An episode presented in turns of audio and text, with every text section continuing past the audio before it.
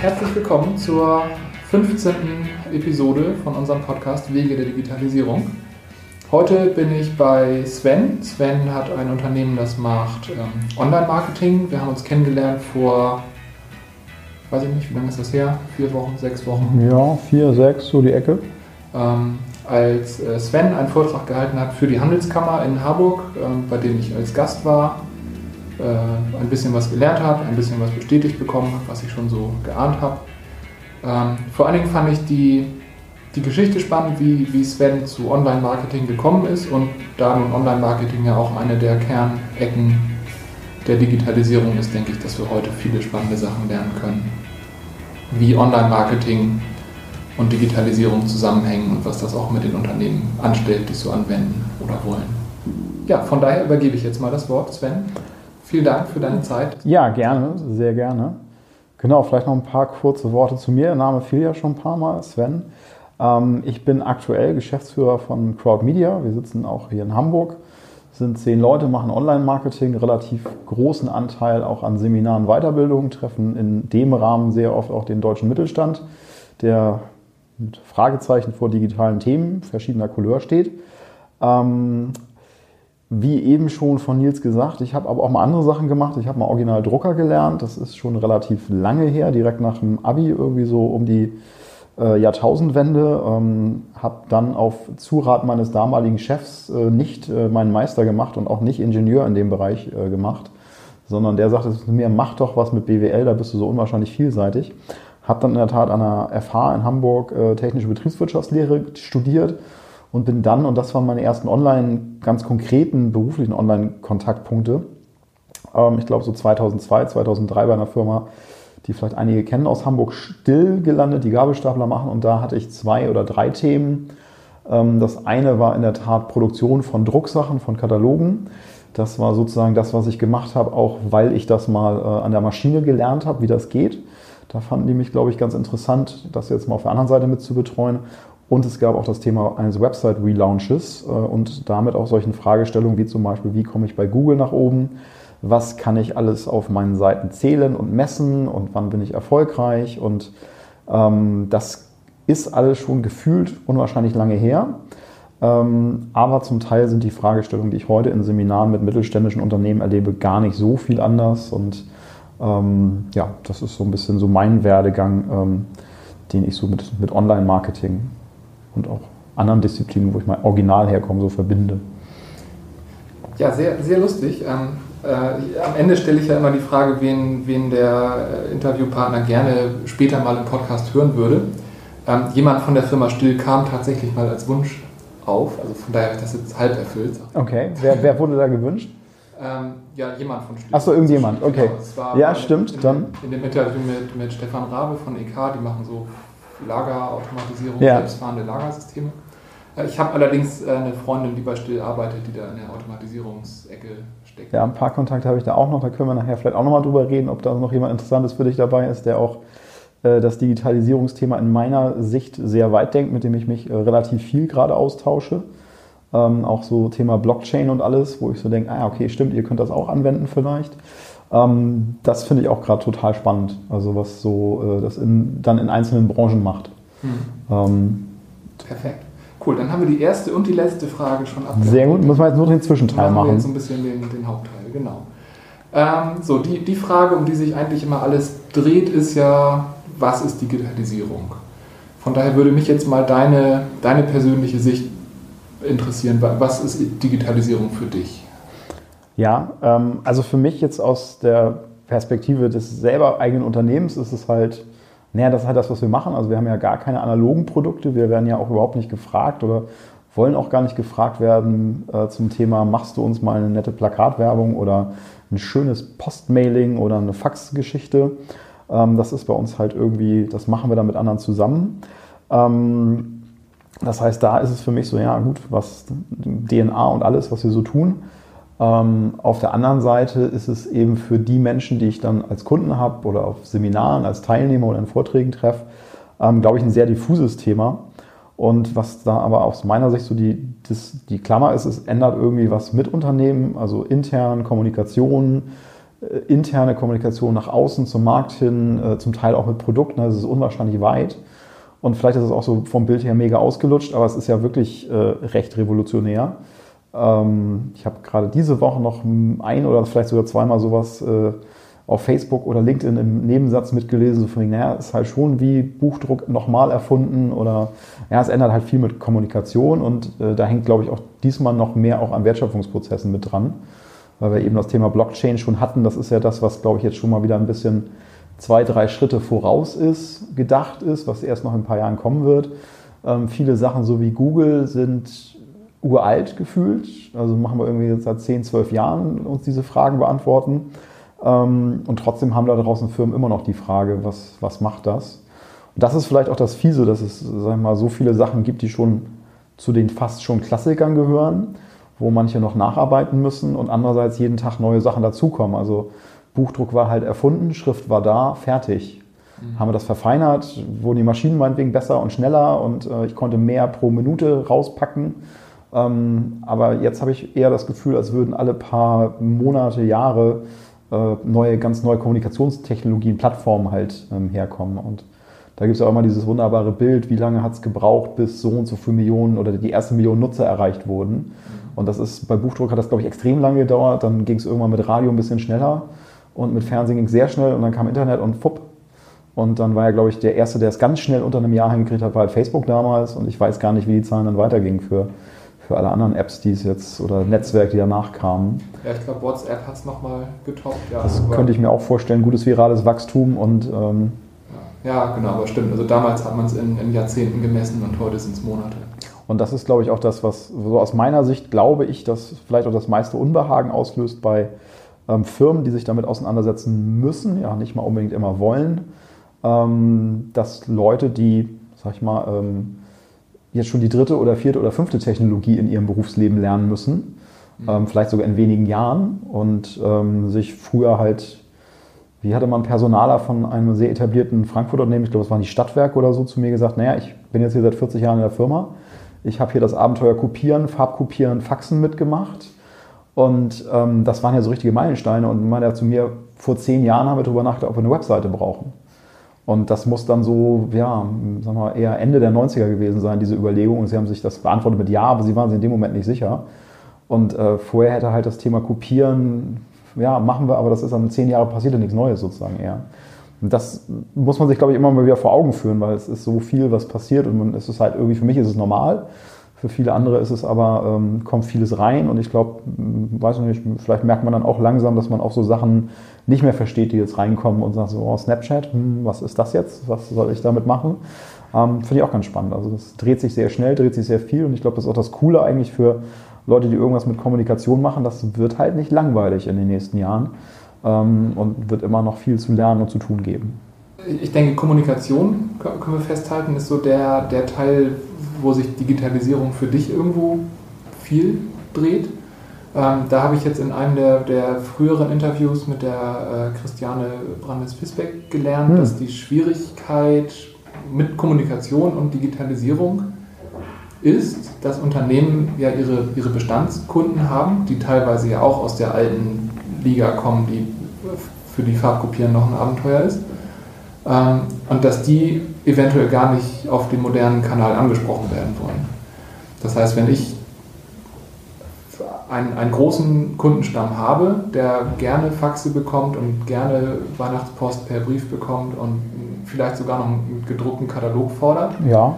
dann, dann muss ich die irgendwo weiter bedienen, wenn ich sie nicht über Bord werfen will. Andersrum werde ich neue Kunden auf diesem Weg nicht bekommen. Ähm, merkt ihr das in euren Projekten oder kümmert ihr euch rein um den Online-Kanal? Also wir kümmern uns als Dienstleister schon, ich sage jetzt mal zu 90 Prozent um den Online-Kanal oder die Online-Kanäle, mhm. äh, von denen es ja auch jede Menge gibt, die man ja auch nochmal mixen kann und wahrscheinlich auch muss vor dem Hintergrund von knappen Ressourcen ja meistens oder begrenzten äh, Ressourcen. Ähm, auf der anderen Seite ist es aber eben auch so, wie du schon sagst, es ist ja nicht so, dass wir, dass jetzt alle Firmen aufhören, nicht online Dinge zu tun. Also die Messe ist für den Mittelständler immer noch da. Ähm, die Kataloge werden auch nicht nur von Älteren gefordert, habe ich jetzt gerade letztens von einem noch äh, erfahren, der viel mit Planern, technischen Zeichnern arbeitet und Ähm, das ist jetzt nicht so, dass der 25-jährige, frisch fertige technische Zeichner jetzt sagt, nee, da brauche ich unbedingt eine iPad-App. Die haben auch gerne ihren Blätterkatalog auf dem Schreibtisch stehen, weil es halt auch manchmal schneller geht. Also dann machst du dir halt ein Post-it rein an die Sachen, die du gerade brauchst, die du vielleicht, weiß ich nicht, fünfmal am Tag brauchst die nächsten drei Tage. So wie ein Bookmark halt äh, im Browser, ja, das ist dann halt nichts anderes. Ähm, und äh, das ist ja auch der Begriff der Transformation, der deutet das ja schon an. Das ist ja nicht an aus, sondern das ist ja Spagat von bis. Und ich muss irgendwie an vielen Stellen beides machen. Ich habe dann oft die Herausforderung, wie viel wohin packen von meiner Zeit, von meinem Geld.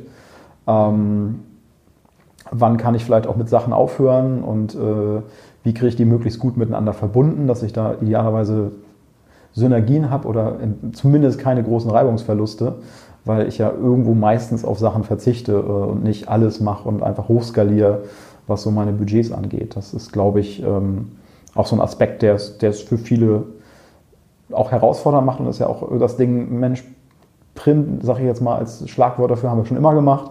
Messe haben wir schon immer gemacht, da fühlen wir uns auch sicher, da wissen wir, wie es geht ähm, dann lass uns das doch auch mal weitermachen. Und es ist ja auch oft sinnvoll. Und wo du auch gerade sagst, die Weihnachtspost, ich weiß nicht, wie es bei euch oder bei dir ist, aber ähm, ich gehe immer eigentlich mittags, wenn ich wieder ins Büro komme, nach der Pause, kurz am Briefkasten vorbei und ich sag mal, die letzten, was haben wir heute, 13., die letzten so 10 Tage, ähm, da ist da halt irgendwie mehr drin. Und das sind dann halt die Weihnachtskarten und, und es freut sich auch jeder ja. immer noch über eine. So. Ja, auf jeden Fall. Wir haben unsere gerade fertig gemacht und wir haben ein Siegel mit unserem neuen Logo gemacht und das ist so richtig oldschool. Ja, ist ja auch geil. Also ich meine, auf Visitenkarte, ich kenne wenige Leute, die so ex exklusiv oder das ganz explizit sagen, nee, ich habe keine mehr. Man hat halt welche. Und das finde ich auch lustig bei Kollegen, die anfangen. Das ist für die schon auch immer noch so als Signal wichtig. Du bist jetzt hier vollkommen angekommen. Du hast halt nicht nur deine E-Mail-Adresse, die du äh, verraten darfst, sondern du hast halt wirklich Visitenkarten. Das hat man vielleicht nicht mehr 1000, die man im Jahr verteilt oder so. Vielleicht reichen dann 500 auch mal für einen längeren Zeitraum, weil man auch schneller mal sagt, hier, lass Xing LinkedIn-Freunde werden, tut's doch auch.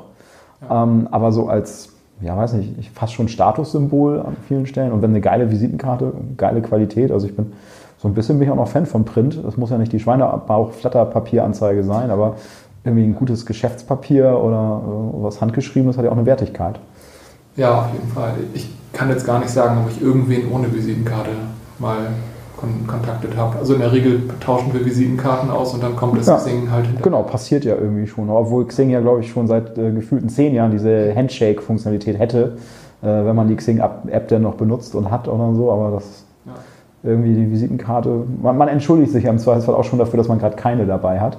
Ja, ähm, ja stimmt. Das ist, glaube ich, schon, das finde ich fast, fast es nicht zusammen, aber zeigt ja dann auch wieder, dass wir so ein bisschen so zwischen zwei Welten gerade noch leben. Die Probleme, mit denen deine Kunden so zu dir kommen, sind das eher, sind das eher Leute, die am Anfang stehen und sagen, wir haben gehört, es gibt ja auch dieses Online-Marketing und wir müssten da mal? Oder kommen die mit sehr klaren Ideen und Vorstellungen? Also sprich, wie viel mhm. Beratungsanteil habt ihr und wie viel Umsetzungsanteil? Ähm, wir haben einen relativ hohen Beratungsanteil. Ähm, wir haben sogar noch, eigentlich, wir trennen das sogar bei uns noch so in drei Teile. Es gibt so eine Art Aufschlauanteil, Wissenstransfer. Dann gibt es einen Beratungsanteil, also erstmal so, hey Nils, das ist Online-Marketing. Mhm. Hey Nils, was machst du in Online-Marketing? Hey Nils, wir machen jetzt mit dir Online-Marketing. Das sind sozusagen die drei, die drei Schritte. Ähm, und dadurch, dass wir irgendwie auch viel Seminar machen, haben die Leute die Leute, die man da trifft, die haben halt irgendwie so ein grobes Bedürfnis, einfach mal alles zu erfahren oder wissen vielleicht in einzelnen Sachen schon was, haben schon mal irgendwas gemacht, machen meinetwegen E-Mail-Marketing, ähm, sind meinetwegen irgendwie, äh, in, haben auch schon mal Google-Werbung geschaltet, sind dafür meinetwegen nicht in LinkedIn oder Facebook aktiv oder fragen sich gerade sowas, weil auch viel Dynamik in den Kanälen ist, was mh, hm, LinkedIn, Xing, was ist denn da jetzt schlauer in Deutschland und was ist, wenn ich nicht nur in Deutschland bin. Also die haben dann schon ein bisschen konkretere Fragestellungen.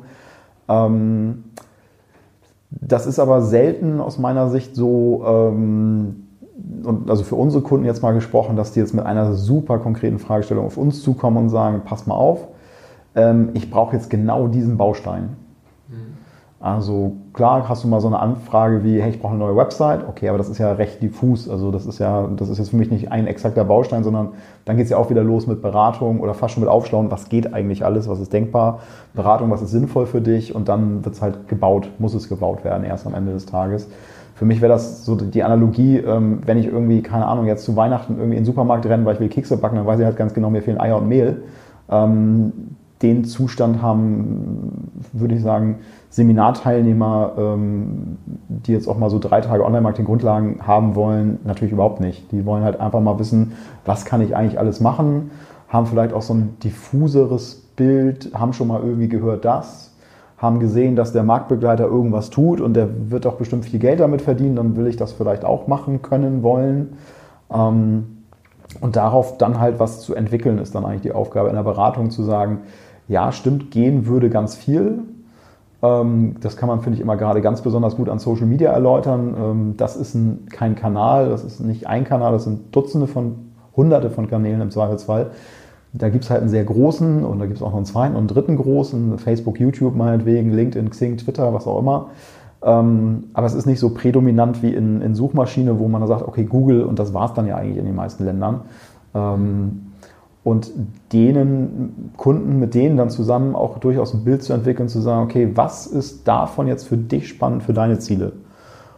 Und halt auch den Aspekt, und ich glaube, da hat auch Social Media viel getrieben in der Kommunikation, ähm, was dann ja auch so irgendwie für mich so ein bisschen in Richtung digitale Transformation, auch von mir aus Content Marketing dann ausgeufert ist, dass man sagt, naja, der große Unterschied ist ja, dass wir jetzt Rückkanäle haben in den meisten Kanälen, in digitalen Kanälen eigentlich immer und relativ schnell merken, wann wir langweilig sind.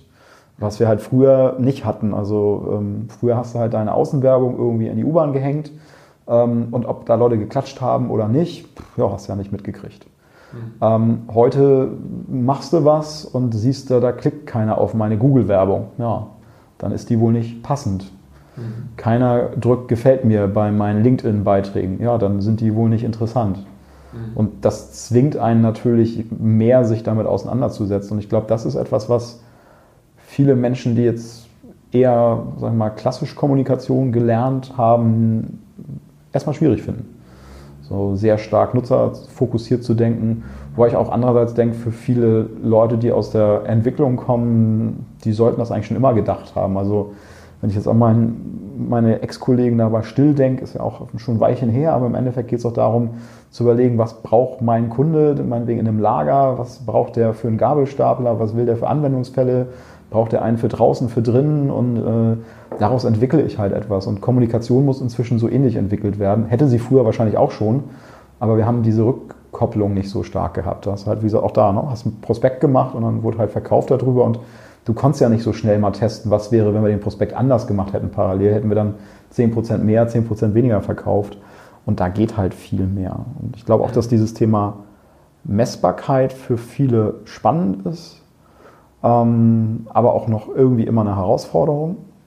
Und sich dann halt auch mit diesen Zahlen auseinandersetzen. Also dieses, sagen wir, eher datengetriebene, ist, glaube ich, auch für viele von, und ich argumentiere jetzt mal wirklich eher aus, erstmal aus den Seminarteilnehmern kommt, aber auch durchaus für die, die dann Kunden werden, auch so ein Thema, wo man sagt, okay, da müssen wir jetzt mal drüber nachdenken. Das müssen wir jetzt mal übersetzen. Was bedeutet das? Was ist uns ein Kunde wert, meinetwegen? Und das sind, da greifst du dann auch schon wieder in interne Prozesse ein, letztlich. Ne? Das würde auch mal vielleicht, äh, sag ich mal, sowas wie, äh, das kann ich mir auch vorstellen, dass äh, die Kollegin das dann auch gesagt hat, äh, die Christiane, sowas wie ja, dieses ganze Silo-Thema, dann, dass man sagt, naja, hier ist der Vertrieb, da ist das Marketing, da hinten ist die Personalwirtschaft. Ähm, das ist mir jetzt ja als Kunde, wenn ich deinen Facebook-Fan mal komplett egal. Ja. ja. Also dann ist mir das egal, du bist jetzt halt die Otto-Gruppe oder du bist still. Und wenn ich mich bei dir bewerbe, dann ist das, bist du still. Und wenn ich bei dir einen Gabelstapler kaufen will, bist du still. Und ähm, ich habe jetzt kein Interesse, mich noch durchzufragen, welche Kostenstelle hätte denn jetzt bitte hier mal die Facebook-Frage zu kriegen, sondern das ist halt, ja. da muss man so ein bisschen Sachen auflösen, die halt früher viel, viel strukturierter denkbar waren. Also manche Leute haben Stellenanzeigen geschaltet, andere haben Prospekte gemacht und dann hat man die verteilt über verschiedene Kanäle. Und jetzt hast du halt auch viel Inbound, was reinkommt und da ist, muss der Prozess für vielleicht erstmal etabliert werden. Haben viele schon geschafft, aber auch noch lange nicht alle. Mhm. Ist das den Leuten, die in die Seminare kommen, bewusst? Oder kommen die mit einer Frage, was ist Online-Marketing und wie kann es mir helfen? Und dann stellen sie fest, oh, jetzt ist wenn ich das machen will, bekomme ich äh, kostenlos dazu die digitale Transformation, die meine Silos zertrümmert. Ja, es ist denen, glaube ich, so unterbewusst klar oder da, da ist so ein Gefühl dafür. Ähm, ich glaube, das wäre, das würde ich gern korrigieren. Die kriegen es nicht kostenlos dazu. Das ist, die, das ist das Problem. Das ist dann halt, das ist so eher Arbeit zieht Arbeit nach sich von der Sache her. Ähm, aber man merkt dann an vielen Stellen, dass so das, was früher funktioniert hat, früher klingt immer so ein bisschen blöd, aber was äh, bis jetzt funktioniert hat, ähm, dann vielleicht nicht mehr so gut funktioniert. Das heißt nicht, dass es gar nicht funktioniert, aber dass man irgendwie dann auch so merkt, okay, ähm, hier könnten ja mal Leute miteinander reden, die da eigentlich das nicht unbedingt immer machen bis jetzt, weil es nicht sein musste. Das ist ja auch nicht schlimm. Ähm, das hat halt irgendwie dann so funktioniert und wir sind ja auch, hat gut funktioniert, funktioniert auch für viele immer noch gut. Ist ja nicht so, dass es allen schlecht geht da draußen, was vielleicht auch dann so ein bisschen ein Bremsklotz ist. Ähm, aber ich denke, dass sie es schon merken manchmal, auch so Seminarteilnehmer, wenn man denen sagt, naja, pass mal auf, du müsstest jetzt eigentlich, da ist ein Mensch, der baut deine Website und dann muss der mit dem reden, der textet deine Website und der muss ja auch mit dem reden, der die Bilder macht. Okay, das ist jetzt bei einer Katalogproduktion meinetwegen nicht so anders gewesen. Jetzt kommen aber auf der Website Kommentare. Jetzt muss der wiederum, der Kommentar, an den gehen, der eigentlich das Briefing für den Text gemacht hat, weil der hat das Produkt-Know-how. Ach ja, okay, stimmt, ich habe einen Rückkanal und das muss dann irgendwie so angegangen werden. Und ich war im, auch so Oktober muss das gewesen sein, auf der Social Media Conference in Hamburg hier auf dem Panel. Ähm, da haben wir auch über verschiedene Themen diskutiert. Da ging es auch um Employer Branding, aber auch um Organisationsentwicklung. Da war der Kollege Kolja Kleist von Burda dabei und da haben wir dann auch wieder viel über Silos gesprochen und eigentlich hat Kolja recht, wir hätten uns mehr streiten müssen den Tag, weil wir uns alle viel zu einig waren, dass Silos der Feind sind. Ich habe andererseits im Nachhinein auch so drüber nachgedacht, das ist aber auch echt Müll. Wir reden seit fünf, sieben Jahren über Silos und äh, irgendwie pff, ändern tut sich nur nichts. Und dann meinte Kolja auch was sehr Kluges, ähm, wo er sagte, naja, wir haben ja aber die Silos jetzt nicht erst seit vorgestern aufgebaut, sondern wir haben da ja lange darauf hingearbeitet, alles möglichst effizient auszugestalten, dass es halt funktioniert. So, und jetzt muss ich halt mein, mein effizienter Prozess kann ja auch dazu führen, dass ich jetzt halt sehr gut da drin bin, was Falsches zu tun, wenn es blöd läuft. Und äh, ich glaube, da sind wir jetzt, dass wir dieses Aufbrechen von, weiß ich nicht, 30, 40 Jahren Silo aufbauen. Also Still zum Beispiel, wenn ich das noch richtig weiß, sie sind Jahrgang 1920 gegründet. Ähm, viele andere Firmen sind dann halt irgendwie äh, noch älter oder zumindest 50 Jahre alt. Ich habe mal diesen Moment gehabt mit Hoffmann Kamper an der Alster, wo ich in deren Villa stand, wo sie ihr Büro hatten. Ich habe gefragt, wer waren hier vorher drin? Weil das Ding halt eher nach 1700 noch was aussah. Und die so, ja, wir. Wir haben das hier gebaut damals. Ach ja, stimmt, euch es schon lange. Ich, mich gibt es seit drei Jahren von der Firma her. Hm. Also, na, und wenn du so einfach so 50 Jahre, 70 Jahre Unternehmensgeschichte können ja auch ein Rucksack sein, der einen so ein bisschen bremst. Und ich glaube, das ist so dieses Thema Prozesse, da muss sich was ändern, was manchmal auch sehr langsam nur vorangeht. Und was man dann an so Projekten, wie oft ist es Social Media in meiner Welt früher auch gewesen, so nach dem Motto, okay, wir haben Leute, die rauskommunizieren und wir haben ein Callcenter, was beantwortet. Und jetzt haben wir ein Tool, was beides kann. Also wir haben zwei, wir haben sozusagen ein Wähl-, Raus- und Rein-Telefonier-Telefon. Und früher haben wir immer nur in eine Richtung gedacht. Und jetzt haben wir sozusagen eins, wo auf einmal, also, ne, so, und mit jedem, mit jedem Anruf kommt ein Rückruf gefühlt. Das ist, glaube ich, nicht immer ganz einfach. Nee, das stimmt. Gerade, also jetzt kann ich gar nicht sagen, womit Still mal vor 90 Jahren angefangen hat. Also Gabelstapler in der Form werden es nicht gewesen sein, aber zumindest haben sie, glaube ich, die Domäne nicht groß verändert. Ja, also ich, wie gesagt, war mit Still jetzt auch, bin da schon ein paar Jährchen raus auch inzwischen, habe da immer auch gerne gearbeitet, auch, denke auch gerne drin zurück, mag auch dieses Maschinenbauthema. Ähm, und ich glaube, da sieht man es auch ganz gut mit so ein bisschen halb innen, aber sehr viel halb auch Außenblick inzwischen. Es ist ja eben nicht nur Gabelstapler, es ist ja auch Automatisierung. Das ist ja auch gesagt, eine Bekannte von ihr arbeitet da in der Automatisierung.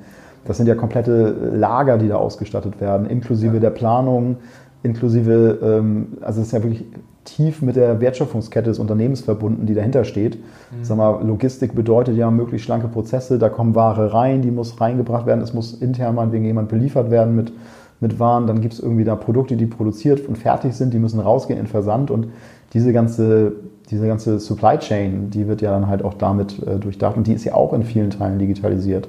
Ja. Und ich gucke wirklich sehr stark auf das Kommunikationsthema, merke aber auch, dass äh, in meinen Seminaren sitzen dann oft Marketingleute, Und das sind oft auch so One-Woman, One-Man-Armies von Mittelständlern mit noch einem kleinen Team, die sich um alles kümmern müssen.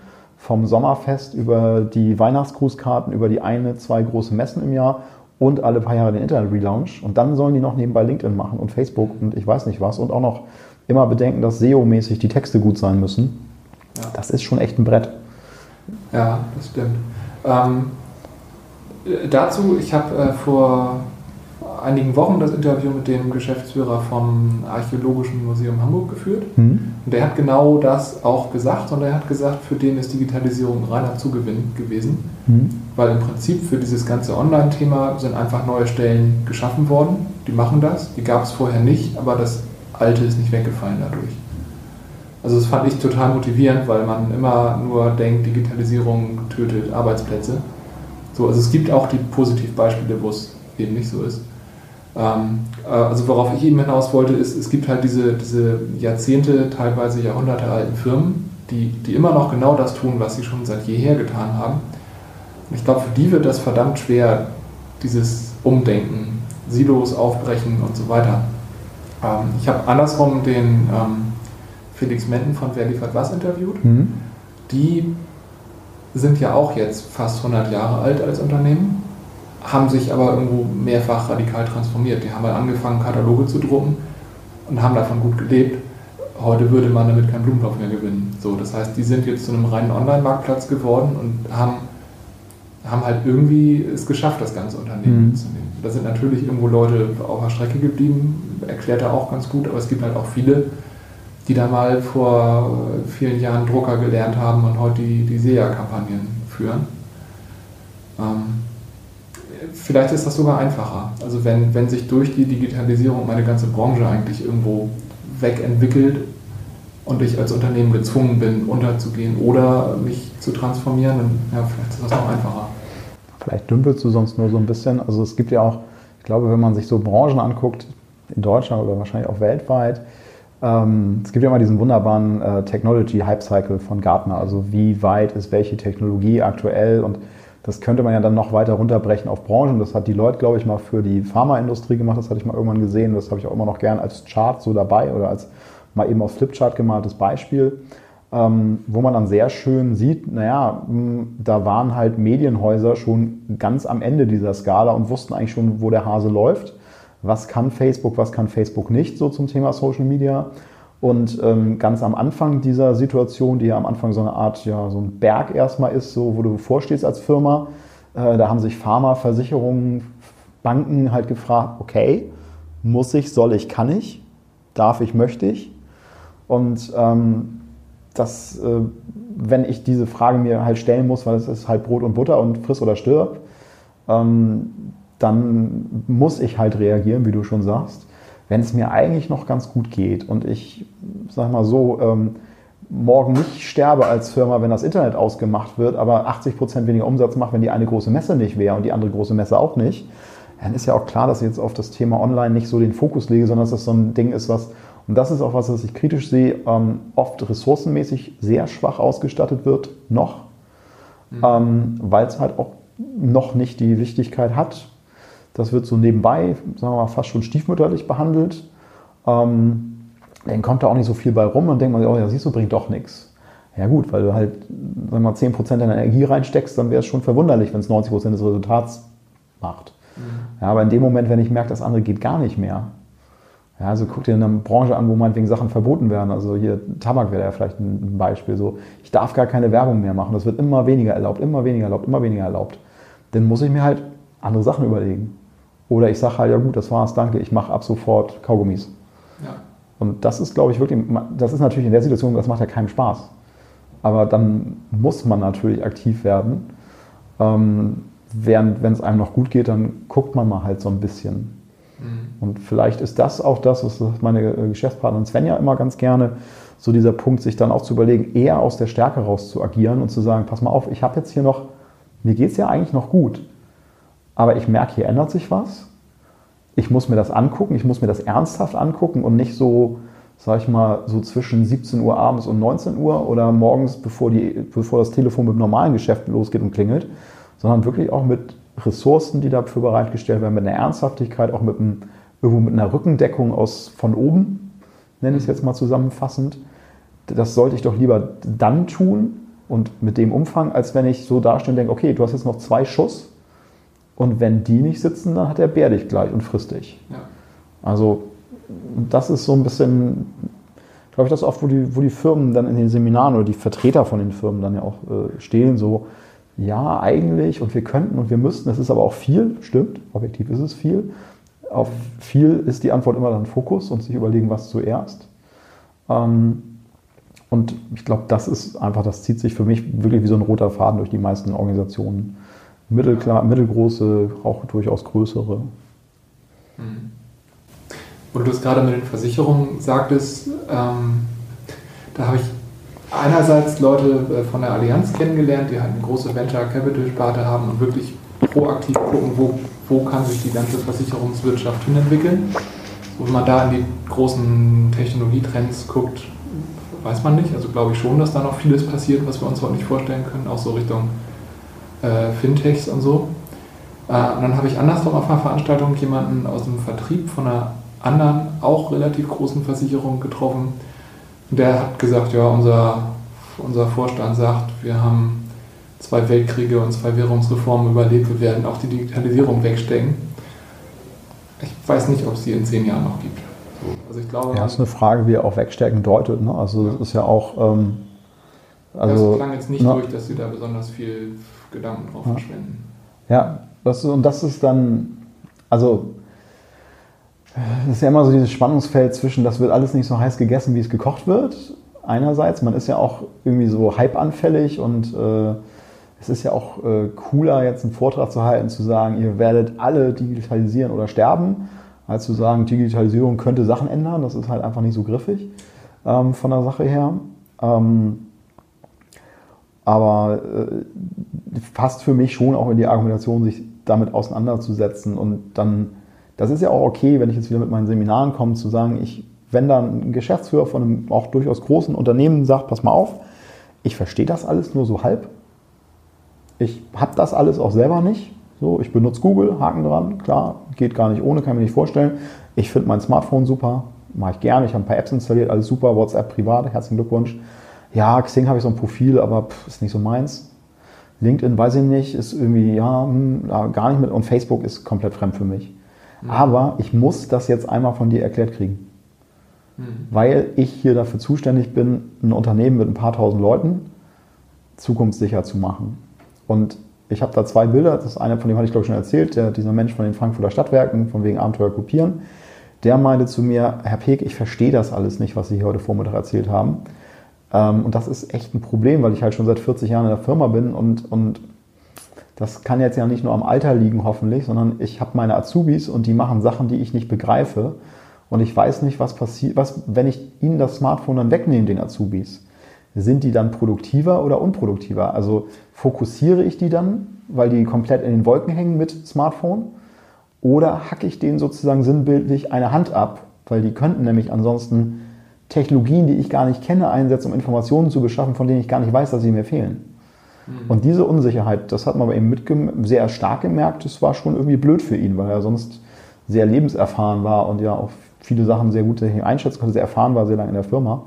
Und ein anderer hatte halt auch so ähnlich ein Bild gebracht, wo er meinte, naja, ich will jetzt nicht als der Geschäftsführer gelten, auch angestellter Geschäftsführer, nicht unbedingt Inhaber, der ähm, als alle anderen anfingen, Dampfschiffe zu nutzen, weiter gesagt hat, auch die Segeln hat uns auch schon durch zwei Weltkriege gebracht. Mhm. Sondern ich möchte halt der sein, der das Thema Dampfschiff kommt, Digitalisierung kommt, sich anguckt und sagt, müssen wir, ja, nein, müssen wir jetzt, in welchem Umfang, wir müssen uns damit auseinandersetzen. Und dieses äh, Kopf in Sand hat, glaube ich, weiß ich nicht, wir waren alle nicht dabei, als, äh, also ich zumindest nicht, als das Dampfschiff kam. Ich war auch nicht dabei, als das Farbfernsehen kam und ich glaube auch, dass es eine schwierige oder spannende Diskussion gewesen sein wird, als der erste Vertriebler von Zeitungen auf einen Kunden zuging und sagt, ich habe eine lustige Idee, du gibst mir Geld dafür, dass ich deinen Namen auf die letzte Seite meiner Zeitung schreibe. Der wird auch nicht sofort gesagt haben, groß, nicht jeder wird sofort gesagt haben, großartig. Mhm. Und jetzt passen solche Optionen halt, wie wir es ja vorhin schon sagten, halt eher im, eher im Stundentakt sozusagen auf, ja. auf uns ein und nicht unbedingt äh, alle paar Jahre. Ja, ich glaube, das ist genau das Problem, dass man früher einfach viel Zeit hatte, sich irgendwo auf eine Änderung einzustellen und heute kann das sein, dass man sie verpasst hat, bevor sie einem das Genick gebrochen hat. Ja, also, und also Genickbruch ist ja schon sehr, sehr fatal. Aber selbst wenn ich sage, ich habe ein Relaunch-Projekt von einer Website, sagen wir mal, das dauert, sagen wir mal ein Jahr. Zwischen der ersten Überlegung, wir könnten mal wieder einen Relaunch machen und dem Livegang. Das halte ich jetzt für nicht unrealistisch, dass man da irgendwie mal ein Jahr in der Firma schon plant und tut und macht. Dann kann das ja sein, dass in der Zeit einfach, sagen wir mal so, sich zwei grundlegende Sachen geändert haben oder drei. Mhm. Ja, also jetzt wäre dann vor ein paar Jahren, wäre auf einmal, ich mache meinen Relaunch und mein Konzept ist fertig ja, und ich habe da irgendwas gesagt, ich baue da Share-Buttons ein von den Social Networks und kaum gehe ich live, kommt Google Plus um die Ecke und muss ich das jetzt einbauen. Gut, im Nachhinein wissen wir, hätte ich wahrscheinlich mir sparen können. Dann wäre der nächste Button WhatsApp gewesen, meinetwegen brauche ich den, ja, nein, vielleicht. Was hat sich mit Google geändert, ist so viele, und das, also ich finde es super spannend, aber ich bin halt auch so eher Marke neugierig und hey, was macht das, wie können wir das einsetzen? Ich kann es mir auch vorstellen, dass es für andere Leute, die halt auch viele Baustellen haben, natürlich auch einfach nur anstrengend ist. So diese ganzen, ja. also ein ehemaliger Kollege von mir nutzte immer gerne das Beispiel des, des ähm, nicht des Balancieren, sondern des Jonglierens und meinte, naja, weißt du, du hast ganz viele Bälle in der Luft und alle finden es beeindruckend. Je mehr Bälle, desto beeindruckender, aber auch es klatscht gar keiner mehr, wenn auch nur einer runterfällt. Ja, und das ist so, so ein Bild, was bei auch mir hängen geblieben ist. Und ich glaube, dass viele Marketingleute oder dann halt auch Geschäftsführer und andere leitende Funktionen ähm, einfach gezwungen da sind, mehr zu jonglieren und auch einfach auf, auf mehr Unsicherheit zu agieren. Oder sich halt Leute zu holen, die die Themen analysieren und das du halt intern oder extern und die Ressourcen intern aufzubauen. Hast du das Geld, hast du die Zeit, kriegst du die Leute überhaupt? Mhm. Das sind ja auch alles Fragen, die da auch so mit, mit Hand in Hand gehen. Ja. Und das finde ich total spannend. Also. Ja, auf jeden Fall. Und auch was du vorhin sagst, ich glaube, dass da, ähm, da werden Jobs entstehen, aber an einer anderen Stelle, wenn wir sagen wir, eher auf den sagen wir, Produktion, Automatisierung, äh, Effizienzsteigerung in der Produktion, Robotik-Teil gucken, dann werden da halt auch viele Jobs weggehen. Also ich meine, wir kennen doch alle diese Facebook-Videos, oder ich kenne sie zumindest, ich denke, du wirst sie auch schon immer mal im Stream sehen, wie ganze Häuser, also wie praktisch das Pflastern von Straßen oder das äh, Legen von Ziegelsteinen halt von Maschinen erledigt werden. Mhm. Und da ist dann auch so ein Ding, wo ich so denke, okay, krass, da ändert sich jetzt mal was. Also würde ich nochmal Drucker lernen? Weiß ich nicht. Ja, vielleicht, weil das wird ein super interessanter, kleinteiliger Handwerksberuf sein. So wie es in Hamburg auch noch ein paar Leute garantiert gibt, die Handarbeit Maßschuhe fertigen. Mhm. Aber damit hast du nicht mehr 1000 Leute in Lohn und Brot in Hamburg. Nee, und Dachdecker könnte ich mir auch vorstellen, dass da Drohnen da einfach die Dinger mal aufs Dach fallen lassen. und passt dann auch. Ich weiß, dass das Kiekeberg-Museum gerade einen Auszubildenden sucht, um diesen äh, Stellmacherberuf neu auszubilden. Ich, ja. Weil es, äh, glaube ich, nicht einen Amtierenden mehr in Deutschland gibt und die aber so eine komplette Werkstatt haben. Und sie ja. hätten gerne einen Menschen in Deutschland noch, der das kann. Und ich glaube, wenn du einer in Deutschland bist, der was kann, dann ist das egal, ob das halt 100 äh, Meter Lauf sehr schnell ist oder halt äh, Reddächer oder was auch immer, Böttcher sein und Fässer. Mhm. Also irgendwie wird auch garantiert ein, ein, immer jemand äh, teuren Schnaps in gute Holzfässer füllen wollen oder Wein. Ähm, aber es ist halt dann irgendwie nicht mehr Massenmarkt. Ja, genau. Und es gibt diese Übergangsphase, wo es noch viele können, aber wenig das brauchen. Ja, das ist dann halt blöd. Ja. Würde mich noch interessieren, äh, wir sprechen schon sehr lange, ich muss gleich mal zum Ende kommen, aber ähm, dieses Konzept, ähm, dass, dass früher eigentlich eine, eine Abteilung irgendwo outbound war und eine andere Abteilung inbound, so das Callcenter und die Leute, die den Katalog gemacht haben. Und dass die jetzt ähm, im Prinzip auf einmal eine, eine Abteilung beides machen muss. Ähm, das, das, passt so ein bisschen zu meinem Bild. Also wir haben ja so IoT, Internet der Dinge Schwerpunkt. Ähm, und also ich glaube, das ist so ein bisschen wie Online-Marketing vor, vor ein paar Jahren, dass das noch nicht so richtig, die meisten Leute können sich darunter nichts vorstellen. Mhm. Und ich finde, dass dieses Bild gerade super passt, weil das ist jetzt nicht bezogen auf ähm, Marketing und Kommunikation, aber es sind halt meine Produkte. Früher habe ich Produkte gebaut und verkauft und im Prinzip wusste ich danach nicht, was damit passiert. So, jetzt habe ich hab das bei Apps schon so ein bisschen, dass die irgendwie mehr Analytics nach Hause senden und ich weiß, wie viele aktive Installationen habe ich. Morgen verkaufe ich irgendwelche Produkte und die können mir Informationen zurückliefern. Mhm.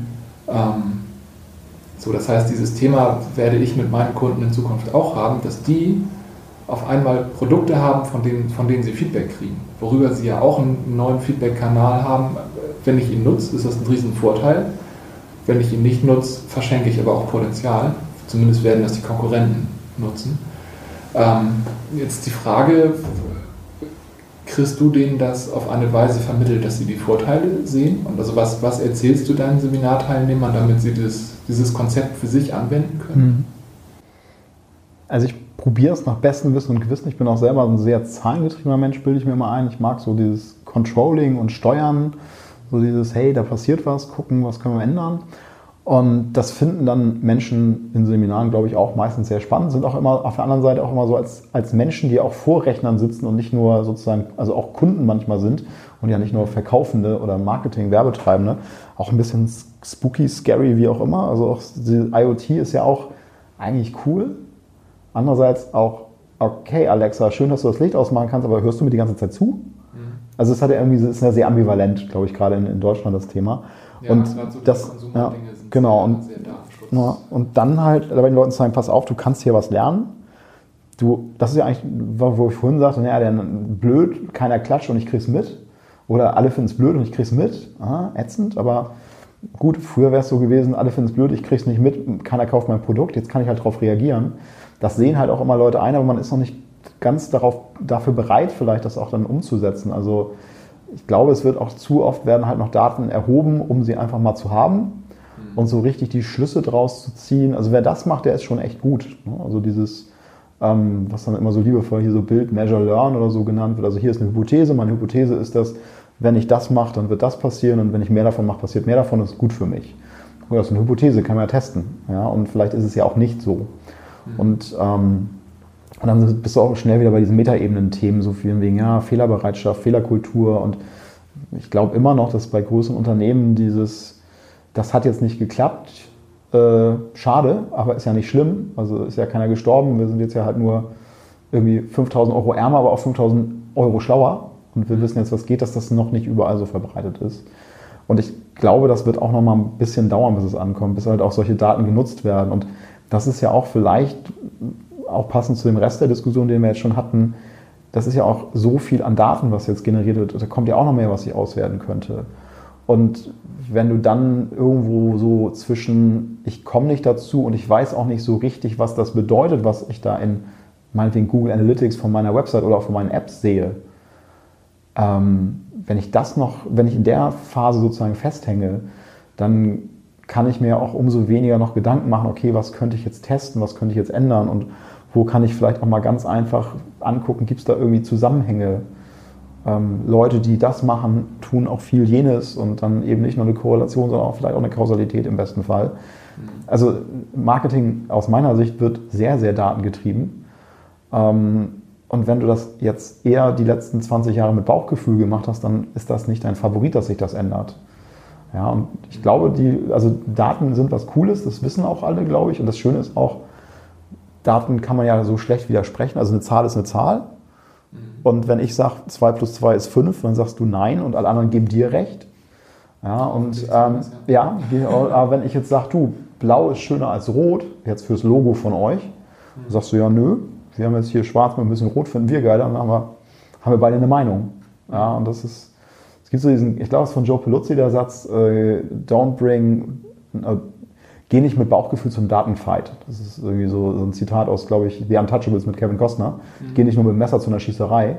Ja. Und da ist, glaube ich, auch viel dran. Und wenn die einen halt sehr datengetrieben sind und die anderen halt noch sehr aus Bauchgefühl hören, dann ist das halt auch wieder so eine interne Diskussion vielleicht. Ähm, und das, um es nochmal am Ende zu beantworten, ich glaube, das verstehen Seminarteilnehmer, die ich erlebe, die gucken auch, viele gucken schon ihre Zahlen mehr oder weniger unregelmäßig. Du siehst aber bei vielen auch immer noch Fragezeichen, was bedeutet das genau?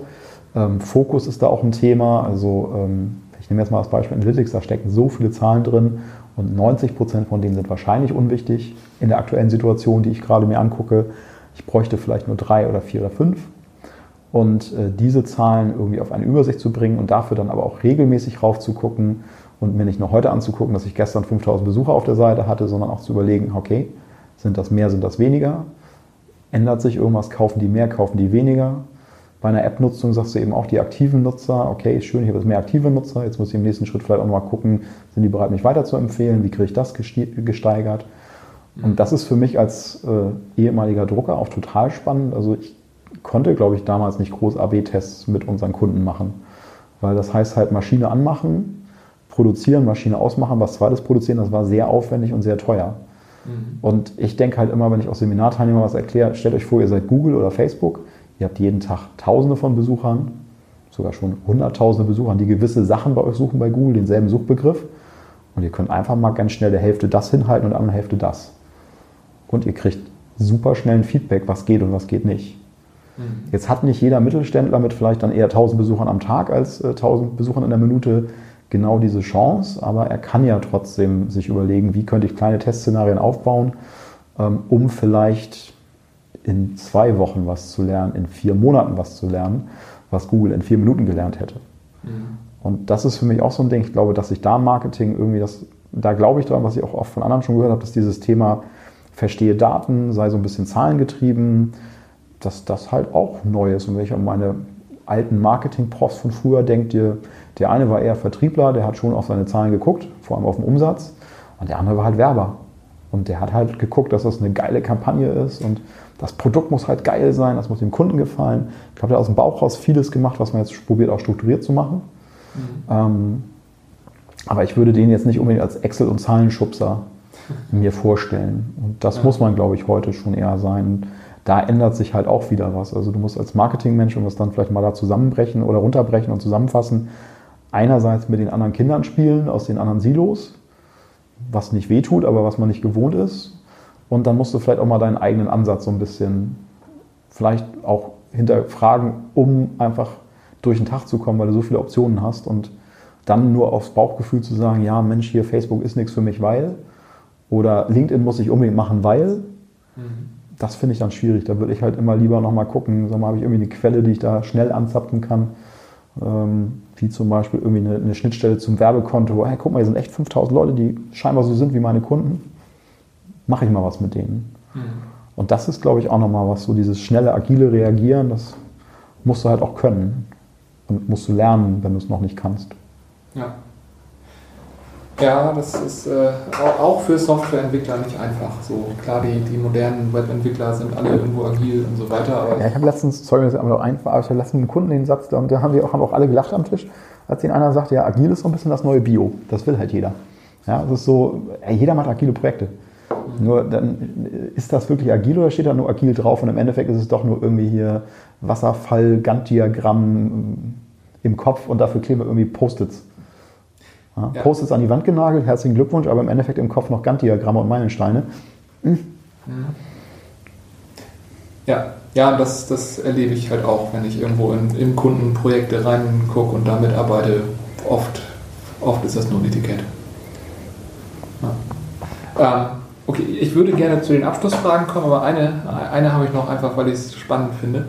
Die Leute, die zu dir in die Seminare über Online-Marketing kommen, kommen die über Online-Kanäle? Also, also, äh, also machst du, machst du Google, Google AdWords und ja. die Leute finden es da? Ja, ähm, ich muss da einmal, also das ist eine, super geile Frage. Kann ich auch gleich äh, mit zwei Insights vielleicht beantworten, die, da, die nicht so online sind. Ähm, ich muss da eine Sache nur mal äh, dazu noch erläutern. Wir selber machen ja gar keine Seminare. In dem Sinne,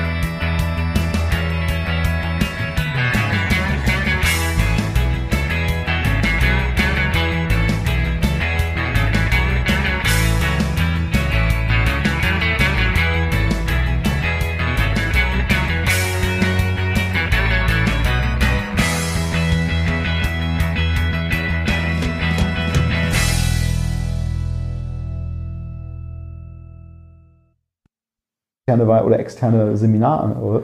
Und dann wird halt aus dem ausgesucht. Das ist, und da ist auch digitale Transformation äh, auch stark mit dabei. Also Ähm, wenn wir selber Webinare machen, so für uns selber Lead-Generierung und Adressgenerierung oder Qualifizierung von bestehenden Adressen, ähm, da setzen wir schon sehr stark auf Online. Auch äh, LinkedIn-Ads und Facebook-Ads und was man alles Tolles machen kann. Ähm, das könnte ich auch sicherlich äh, für als Seminaranbieter nutzen. Machen die auch schon in vielen Stellen, aber ich habe so gerade ein, zwei Seminaranbieter von denen, mit denen wir viel zusammenarbeiten. Wenn ich, ich glaube, wenn ich da die Gruppe fragen würde, sag mal, ihr habt doch hier auch so einen Flyer von denen. Ne? Ich weiß nicht, ob du es auch kennst, aber ich kriege auch von ein paar von den Anbietern, manche, von denen wir auch arbeiten, andere, die halt irgendwie, wo wir so drin gelandet sind, weil wir auf einer Konferenz waren. Also wir arbeiten hier mit zehn Leuten, die meisten von denen waren schon mindestens ein, zwei Mal auf Konferenzen bei verschiedenen Anbietern. Ich kriege hier zum Teil vom selben Anbieter fünf Briefe am Tag. Und äh, ich glaube ja daran, dass Menschen und Firmen nicht komplett blöd sind. Das muss sich ja irgendwo lohnen. Also zumindest muss es sich nicht so schlimm nicht lohnen, dass die Firma davon pleite gegangen ist. Und mhm. ähm, die machen halt beides. Da sind wir auch wieder bei der Transformationsgeschichte. Ja. Also ein, und, und, dieser Prozess, der Personaler muss was freigeben oder dein, du musst dein, deiner Chefin was zeigen und sagen, ich würde ganz gerne, der ist halt immer noch da. Mhm. Nicht in allen Unternehmen wahrscheinlich, aber in vielen. Und deswegen ist es auch sinnvoll, regelmäßig mal einen Printflyer oder so äh, auf die Menschheit loszujagen. Mhm. Ja, vielleicht muss ich da auch noch über meinen Schaden sprechen. Ja. ja. Okay, cool. Dann würde ich sagen, kommen wir mal zu den ähm, Abschlussfragen. Ich kann ja bei dem Podcast leider nicht messen, wann die Leute abspringen. Ich, ich sehe die Downloadzahlen, mhm. ich weiß aber nicht, wie lange sie hören. Ich glaube, dass wir heute schon sehr lange dabei sind. Ähm, Thema Digitalisierung. Was ist so für, für dein Unternehmen das größte Thema, das du in, den nächsten, in der nächsten Zeit angehen willst?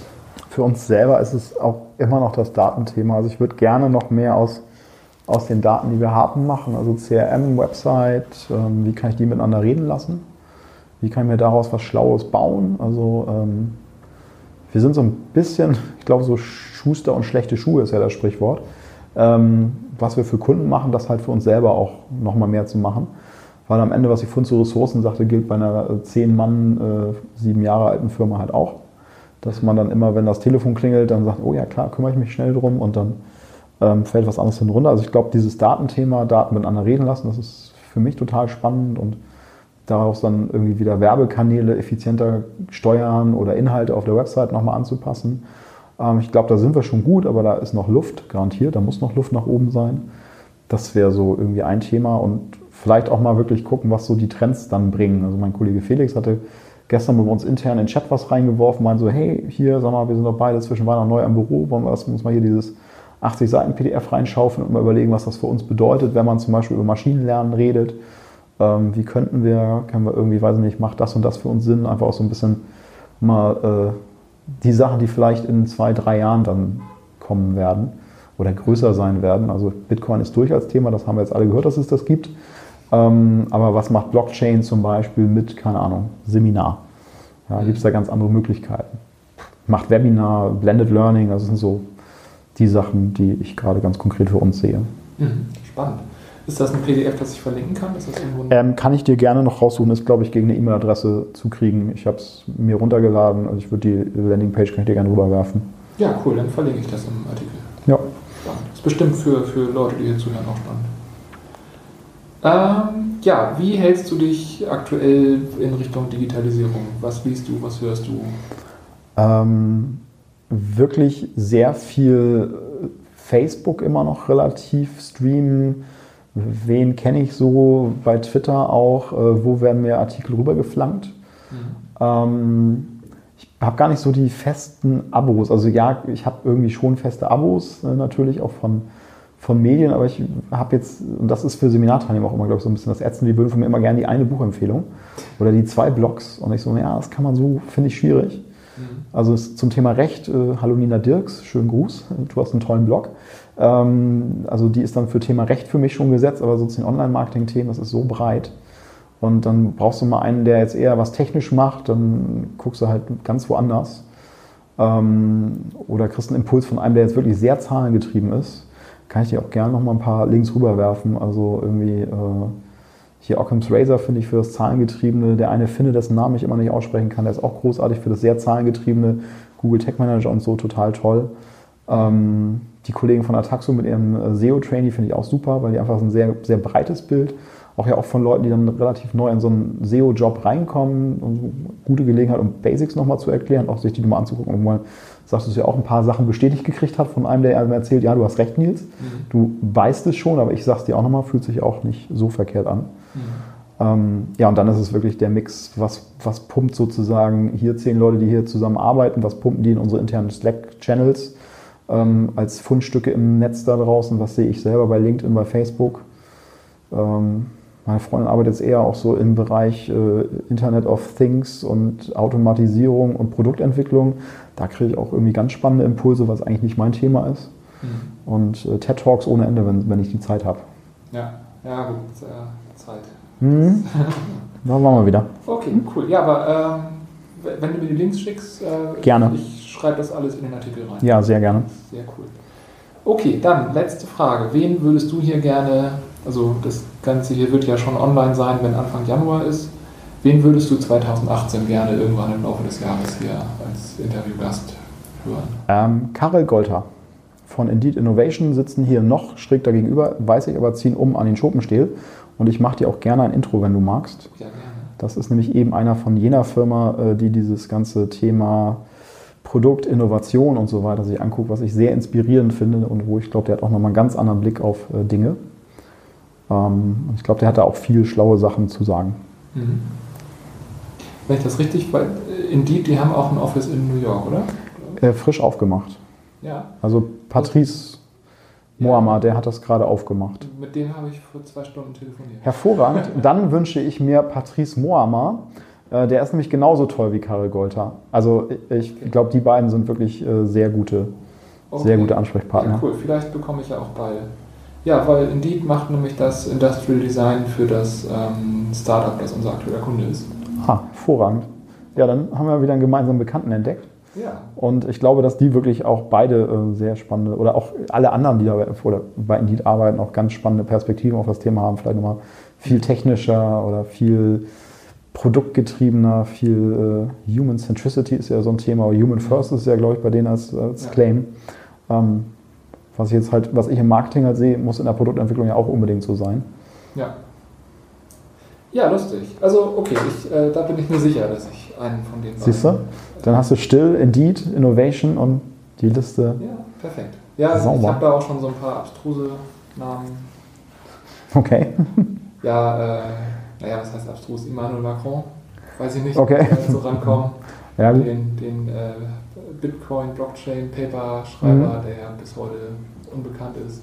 Gut, wenn ich den auftue. Gut, dann habe ich dir eine leichte Aufgabe gestellt. Ja. Also so von wegen, geh auf dem Rückweg nochmal am Holstenwall vorbei, klingel mal und frag. Ja. Das ist äh, leichter als äh, Monsieur Président. Ja. ja, genau. Ja, das muss ja auch die Lösung Okay, ja, ganz vielen Dank für deine Zeit. Ja, gerne. Ich hoffe, dass wir hier niemanden zu Tode gelangweilt haben. Weil die können ja vorspulen, das ist ja. ja stimmt, digital. Das ist ein digitales Medium. Ähm, okay, ja, ganz vielen Dank. Gerne. Ähm, so, das war unser 15. Interview. Ähm, ich werde wie immer alle Links, alle Quellen, alles, was wir so äh, angerissen haben, ich werde das in dem Artikel verlinken. Ähm, ihr findet das alles auf wege der Digitalisierung.de. 15. Interview. Und ja, wie immer würde ich mich natürlich auch über eine Bewertung bei iTunes freuen, am liebsten eine gute natürlich. Und wir hören uns in zwei Wochen. Bis zum nächsten Mal.